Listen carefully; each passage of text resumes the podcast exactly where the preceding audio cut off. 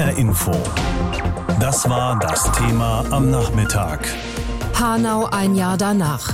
Eine Stadt gedenkt ihrer Opfer. Das war heute ein bewegter und bewegender Tag in Hanau. Erst die Demonstration am Nachmittag und dann die große Gedenkveranstaltung am Abend mit vielen prominenten Gästen.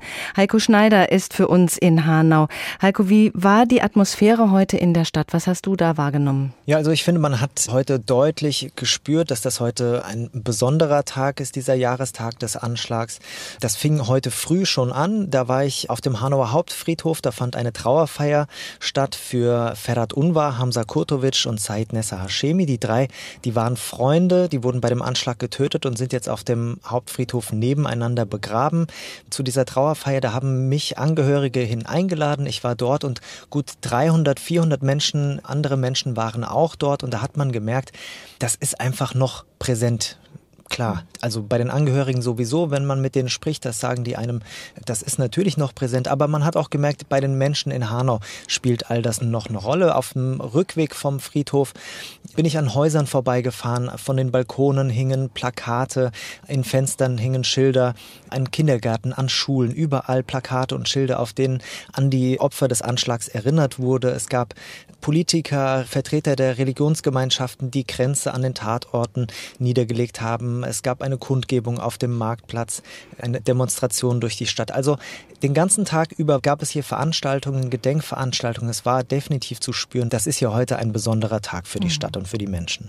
Im Vorfeld konnte man viel darüber lesen, dass die Angehörigen der Opfer recht unzufrieden waren, damit wie mhm. die Aufklärung des Verbrechens gelaufen ist zum Beispiel. Was sind da die Vorwürfe? Ja, genau. Also die Angehörigen, die haben durch ihre äh, Anwälte Akteneinsicht bekommen. In die Ermittlungsakten konnten sie reingucken, haben die teilweise sehr akribisch auch durchforstet. Und da sind dann immer mehr Details ans Licht gekommen. Rund um den Anschlag hat es Pannen und Versäumnisse gegeben. Das fängt quasi vor dem Attentat an. Der Attentäter, der war vor dem Anschlag ja schon mehrfach aufgefallen, auch polizeilich. Der war psychisch krank und hatte trotzdem legal Waffen. In der Anschlagsnacht selber, da war der Hanauer Polizeinotruf unterbesetzt eingesetzt. An einem der Tatorte war die Notausgangstür verschlossen und jetzt zuletzt sind auch noch Details über den Vater des Attentäters bekannt geworden. Also der hat in mehreren Anzeigen sich rassistisch geäußert, er fordert die Waffen seines Sohnes zurück. Außerdem hat er laut Ermittlungsakten über den Tatabend gelogen und trotzdem gilt er nach wie vor nur als Zeuge. Und all das, das treibt die Hinterbliebenen einfach um. Einige Hinterbliebene sagen, die hessische Landesregierung, die ist uns deswegen Antworten schuldig, aber die, die weicht immer aus. Bisher haben wir diese Antworten noch nicht bekommen. Konnte denn da die Gedenkveranstaltung heute Abend erste Wunden schließen? Zum Beispiel mit dem Auftritt von Frank-Walter Steinmeier, der sich ja ganz eindeutig dazu geäußert hat, dass die Aufklärung im Vordergrund stehen muss und dass es eine Bringschuld des Staates gibt. Hm, genau, also Steinmeier hat wirklich offen und direkt gesagt, vollständige Aufklärung des Ganzen muss her. Der Staat, du hast es gerade gesagt, ist da in der Bringschuld gegenüber der Öffentlichkeit, gegenüber der Angehörigen. Das ist gut angekommen angekommen bei den Angehörigen. Also ich hatte kurz Blickkontakt mit einigen eben nach der Veranstaltung, wirklich nur ganz kurz, konnte also nicht mit ihnen sprechen und ich hatte das Gefühl, das ist schon gut angekommen. Die Gedenkfeier selbst habe ich über die Fernsehübertragung verfolgt. Da haben wir immer wieder die Angehörigen gesehen. Das passt denen schon ganz gut, was Steinmeier da gesagt hat. Ich habe ja mit einigen Angehörigen auch im Vorfeld gesprochen. Die sind da insgesamt auf Bundespräsident Steinmeier ganz gut zu sprechen. Anders sieht das zum Beispiel aus bei Hessens Ministerpräsident Bouffier Bouffier, der war ja auch jetzt bei der Gedenkveranstaltung, hat dort aber keine Rede gehalten, sondern nur, genau wie Hanaus Oberbürgermeister Kaminski, die Namen der Opfer verlesen. Das war ein expliziter Wunsch der Angehörigen, die gesagt haben, sie wünschen sich eben nicht, dass Volker Bouffier eine Rede hält, weil er eben Vertreter der Landesregierung ist und sie eben mit der Landesregierung ebenso unzufrieden sind. Mhm. Wir haben in unserer Berichterstattung auch gehört, dass es nicht dabei bleiben kann, dass man einmal im Jahr eine Gedenkveranstaltung macht. Wenn man wirklich was gegen Rassismus unternehmen will, dann braucht braucht es dafür mehr? Du berichtest aus Hanau. Wie wird das weitergehen in der Stadt? Also das wird hier definitiv noch genau so weitergehen. Die Angehörigen, die werden ganz sicher keine Ruhe geben. Das klingt jetzt erstmal ein bisschen ja, offensiv, aber ich finde, seit Tag eins im Grunde ist den Angehörigen anzumerken, die wollten nicht in diese Opferrolle gedrückt werden, gedrängt werden, sondern die wollen zeigen, wir sind da und wir wollen eben diese Aufklärung, wir wollen etwas bewegen, wir wollen gegen Rassismus kämpfen. Ein Beispiel, die Mutter des getöteten Ferhat Unvar, die hat eine Bildungsinitiative gegründet, gegründet, die setzt sich dafür ein. Gegen Rassismus, die geht an Schulen, klärt dort auf. Und an einigen Schulen hat es schon begonnen. Da ist Rassismus ein großes Thema im Unterricht. Und ich glaube, so wird es auch hier in Hanau noch weitergehen. Also im persönlichen Gesprächen in den sozialen Medien, in der Stadtpolitik ist dieser Anschlag immer wieder Thema und das wird auch weiter so bleiben. Und die Angehörigen, das habe ich gerade gesagt, die werden, das sagen sie immer wieder, die werden so lange keine Ruhe geben, bis sie ihre Fragen, ihre offenen beantwortet bekommen kommen. Und solange das nicht passiert, wird es auch noch weiter vorangetrieben. Und das heißt, das wird hier nicht einfach so zu den Akten gelegt. Heute wird in ganz besonderer Weise nochmal der Opfer gedacht. Hanau will zeigen, dass die Stadt zusammensteht. Nachdem es gestern schon eine Demonstration in Frankfurt gab, die an die Opfer erinnern sollte, sind heute Nachmittag mehrere tausend Menschen durch Hanau gezogen. An der Gedenkveranstaltung, die gleich beginnt, können ja pandemiebedingt nicht so viele Menschen teilnehmen. Deshalb war dieser Zug durch die Stadt besonders wichtig. Stefan Pomerenke war für uns dabei. Hanau stemmt sich gegen Rassismus und Vorurteile. Jugendorganisationen wie Fridays for Future, die Jugend der IG Metall oder die Grünen haben dazu aufgerufen. Ein Demonstrationszug mit rund 200 Teilnehmern zieht vom Hanauer Marktplatz aus durch die Innenstadt. Ehren Nektu ist Mitorganisator der Demo. Wir werden natürlich heute an die Opfer gedenken, an unseren Freunden. Aber wir wissen auch, also mit Trauern oder so löst sich das Problem leider nicht. Also vor genau ein Jahr am 20. Februar gab es genau hier, wo wir gerade auch stehen, eine Gedenkveranstaltung, wo eigentlich Bouffier und Steinmeier eigentlich auch hier waren. Und da wurden eigentlich vieles gesprochen über Aufklärung, Konsequenzen. Und wir sehen auch nach zwölf Monaten, dass sich bis jetzt eigentlich nichts getan hat. Politik und Gesellschaft sollen mehr gegen rechten Terror und Gewalt unternehmen. Die Demonstranten besuchen auf ihrer Route durch die Stadt die beiden Tatorte am Heumarkt in der Innenstadt und im Stadtteil Kesselstadt. Die Teilnehmer sind zum Teil ergriffen, so wie diese Demonstrantin. Ja, es ist wichtig, ein Zeichen zu setzen. Ein Zeichen gegen den Terror, gegen den Hass unter den Menschen. Und es ist Zeit, die Liebe unter den Menschen zu verbreiten. Gerade in den Religionen, die uns ja eigentlich verbinden sollten, steht Nächstenliebe an oberster Stelle. Und deswegen verstehe ich nicht, warum Christen, Muslime, Juden und verschiedene Religionsgemeinschaften nicht eine Einheit bilden, sondern leider solche Taten immer noch an der Tagesordnung stehen. Auch viele Politiker sind vor Ort. Bürgermeister oder Landräte aus Hessen kommen am Nachmittag ebenfalls zu den Tatorten. Sie wollen ihre Solidarität und Anteilnahme zeigen. Am Heumarkt, dem ersten Tatort in der Innenstadt, steht die hessische SPD-Chefin Nancy Faeser. Deswegen bin ich vor Ort gekommen, um meinen Respekt auch gegenüber den Angehörigen der neuen Ermordeten hier auch auszudrücken und natürlich dafür zu sorgen, dass die Opfer nie vergessen werden. Und deswegen habe ich ihrer hier gedacht und auch einen Kranz niedergelegt. Die jüdische Gemeinde, Moscheen und auch die Kirchen engagieren sich an diesem Tag überall in Hanau. Pfarrer und Pastoren stehen auf der Straße und diskutieren und es gibt viele Gottesdienste. Andreas Weber, Pfarrer der katholischen Kirche. Das ist ein Schlag gegen alle Hanauer gewesen. Heute Morgen hatten wir einen Gottesdienst in unserer Kirche, da haben Jugendliche auch berichtet von den Opfern, die sie gekannt haben, mit denen sie groß geworden sind. Es sind Menschen umgekommen in unserer Stadt, wo wir eigentlich an Vielfalt gewöhnt sind. Die Kinder und Jugendlichen wachsen auf in einem großen Umfeld von vielen Kulturen. Ne? Und dass, dass uns das getroffen hat, das ist ein Unding eigentlich. HR Info. Das war das Thema am Nachmittag. Hanau ein Jahr danach. Eine Stadt gedenkt ihrer Opfer. Am 19. Februar 2020 erlebte die Stadt Hanau den schlimmsten rassistischen Anschlag in der Geschichte der Bundesrepublik.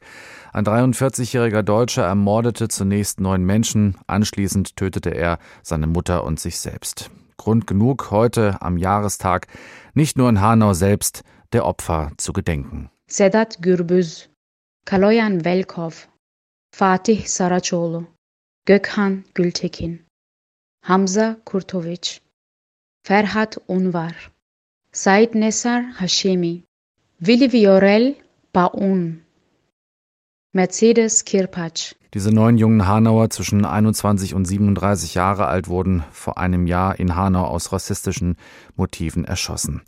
Wie geht's den Hinterbliebenen, den Angehörigen der Opfer und den Überlebenden? Darüber berichtet jetzt Heiko Schneider. Er hat diese Menschen ein Jahr lang begleitet für uns. Armin Kurtovic sitzt auf der Couch in seinem Wohnzimmer im Hanauer Stadtteil Kesselstadt. An der Wand über ihm hängt ein großes Porträtfoto seines Sohnes Hamza. Weißes Hemd, blonde Haare, freundliches Lächeln. Seine blauen Augen strahlen. Ganz anders die von Vater Armin. Sein Sohn Hamza wurde beim rassistischen Anschlag vor einem Jahr erschossen. Er fehlt. Sein Lachen fehlt.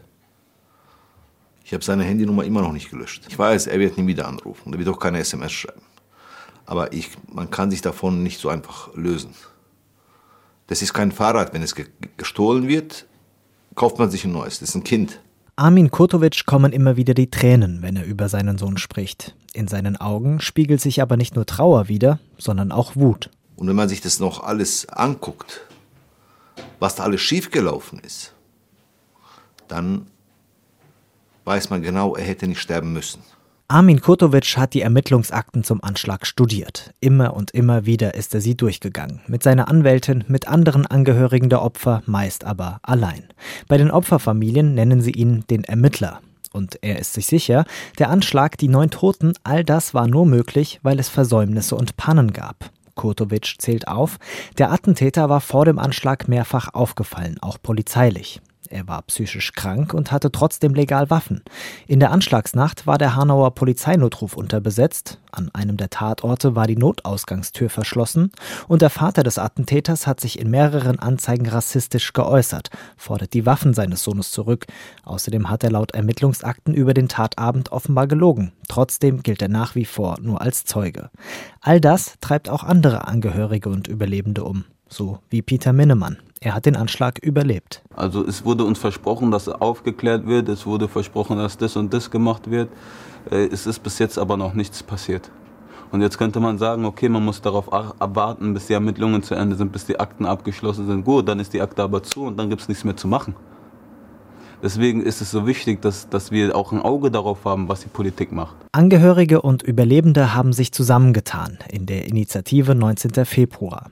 Gemeinsam fordern sie Transparenz, Aufklärung, Konsequenzen, wollen Antworten auf die Fragen, hätte der Anschlag verhindert werden können? Könnten vielleicht zumindest manche der Opfer noch leben?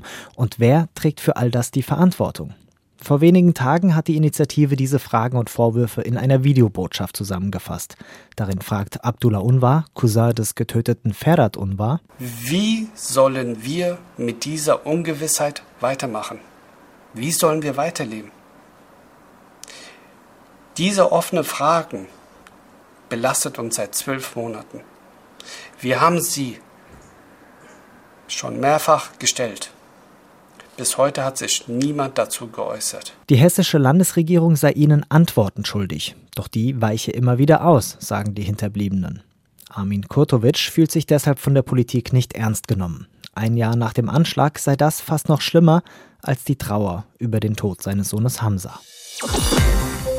Am morgigen Samstag spielt Eintracht Frankfurt in der Bundesliga-Spitzenpartie gegen Bayern München. Da geht es dann hauptsächlich natürlich um Fußball, klar. Aber im Vorfeld dieses Spiels wird auch der Opfer des rassistischen Anschlags von Hanau gedacht. Dieses Verbrechen jährt sich ja heute zum ersten Mal. Bei dem Gedenken spielt unter anderem auch ein ganz spezielles Trikot eine besondere Rolle. Eintracht-Präsident Peter Fischer war bei dieser Aktion die treibende Kraft. Über seine Rolle und auch die des gesamten Vereins dazu berichtet jetzt Carsten Schellhorn. Das Entsetzen über den rassistischen Anschlag war unmittelbar verbunden mit der Eintracht. Viele Fans kommen aus dem Raum Hanau. Am Tag nach dem Anschlag spielte die Eintracht gegen Salzburg. Die Spieler trugen Trauerflor über dem Trikot, als eine Gedenkminute vor dem Anpfiff im damals noch gefüllten Frankfurter Stadion durch einzelne Rufe aus dem Salzburger Fanblock gestört wurde, brüllte der Rest des Stadions Nazis raus. Das Entsetzen über die Tat ist noch heute sehr präsent, auch bei Eintracht-Präsident Peter Fischer. Dieses Mitfühlen mit den Hinterbliebenen der Opfer. Und das ist ja sowas Schlimmes, wenn man Papa, Mama und Geschwister um sich hat, wo die Kinder gerade bestialisch ermordet wurden. Aber ich glaube, dass Hanau einen ganz, ganz, ganz großen Schritt getan hat. Nicht einfach vergessen und warten, bis das nächste Mal irgendwie was passiert. Auch Peter Fischer wollte etwas tun. Der Eintracht-Präsident hielt das ganze Jahr über Kontakt zu den Familien der Opfer von Hanau, saß in deren Wohnzimmern, hörte zu, weinte mit. Als dann eine Mama, als sie erst so anfing, von ihrem Sohn zu sprechen, so liebevoll, was da passiert ist und dass jetzt der Kleine sagt, ich hatte nur einen Freund, nur einen Freund und der ist jetzt weg, mein großer Bruder und so dann laufen da die Tränen und dann kannst du einfach auch nicht mehr, da sitze da gegenüber, dieses Leid und dieses Vermissen. Er hörte von den Familien immer wieder, wie wichtig es sei, dass die Namen der Opfer nicht in Vergessenheit geraten. Genau das will die Aktion der Eintracht jetzt beim Bundesliga-Spitzenspiel gegen Bayern München. Die Spieler werden beim Aufwärmen besondere Trikots tragen, die an die neun Opfer des Anschlages erinnern. Dort geben wir den Menschen ein Gesicht. Wir haben also auf den Trikots die Porträts der fürchterlich ermordeten jungen Menschen von Hanau und wir haben die Namen darauf. Wir wollen deutlich sagen, wir reden hier nicht von Zahlen, sondern wir reden hier von Menschen, niemals vergessen. Das ist die Botschaft hinten dran. Die Aktion der Eintracht trifft in den sozialen Medien auf großes Interesse. Tausende Eintracht-Fans bekunden ihre Solidarität, sprechen davon, wie stolz sie auf ihren Präsidenten und den Verein sind. Und so wird das Eintracht-Spiel gegen Bayern München nicht nur sportlich ein ganz besonderes. HR Info. Das war das Thema am Nachmittag. Hanau ein Jahr danach. Eine Stadt gedenkt ihrer Opfer. Damals kurz danach wurde den Hinterbliebenen, den überlebenden Angehörigen der Opfer, Hilfe zugesagt, Unterstützung versprochen. Ist die angekommen? Das hat unser Reporter Heiko Schneider die Hinterbliebenen gefragt. Er hat sie ein Jahr lang begleitet. Hanau, 19.02.2020. So steht es auf Peter Minnemanns Brust geschrieben. Er hat es sich tätowieren lassen. Dazu das Hanauer Schloss Philippsruhe und das historische Rathaus, darunter zwei riesige Engelsflügel, links und rechts daneben ein lachendes und ein weinendes Gesicht. Peter Minnemann hat den Anschlag vor einem Jahr überlebt. Die Erinnerungen sind immer noch da. Die werden auch immer da sein, auch von der Nacht und von den, von den Leichen, die man dort gesehen hat. Aber ich brauchte etwas wie so eine Markierung. Das ist jetzt erstmal da, weil es ja auch ist. Dieses Ereignis ist jetzt in meinem Leben. Das wird auch nicht mehr weggehen. Damit muss ich jetzt leben, dass meine Freunde an diesem Tag gestorben sind, dass ich auch selber fast gestorben wäre.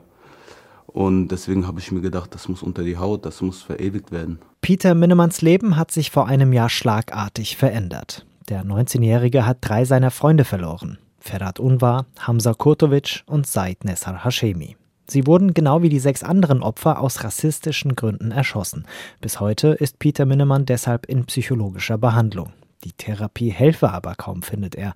Die Gesellschaft anderer Hinterbliebener dagegen helfe sehr. Sie haben sich zusammengetan in der Initiative 19. Februar. Also eine Sache, die mir Kraft gibt, ist natürlich die Initiative 19. Februar.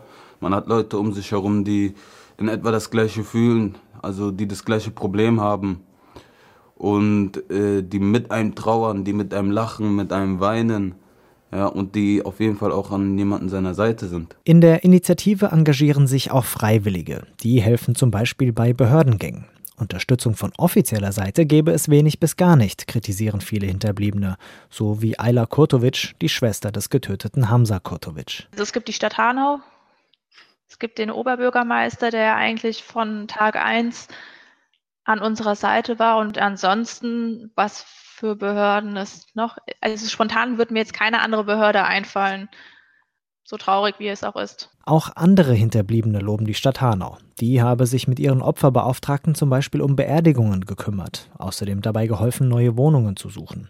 Finanzielle Unterstützung gab es von der Bundesregierung. Die hat den Familien eine Soforthilfe gezahlt. Von der hessischen Landesregierung dagegen sind die Hinterbliebenen enttäuscht. Das Land hat zwar einen Opferfonds für finanzielle Hilfen eingerichtet, aber der richtet sich nicht gezielt an Opfer rechter Gewalt, sondern an alle Opfer.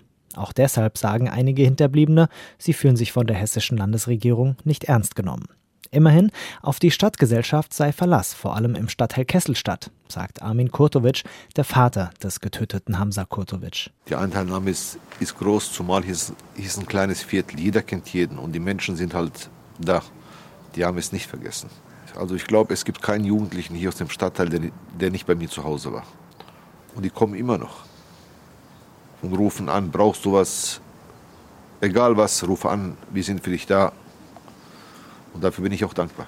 In den Tagen nach dem Anschlag gingen Bilder um die Welt von tausenden Menschen, die auf dem Hanauer Marktplatz trauerten, die bei Demonstrationen gemeinsam durch die Stadt zogen. Viele Hinterbliebene sagen, damals wie heute gilt, Hanau steht zusammen. Immerhin.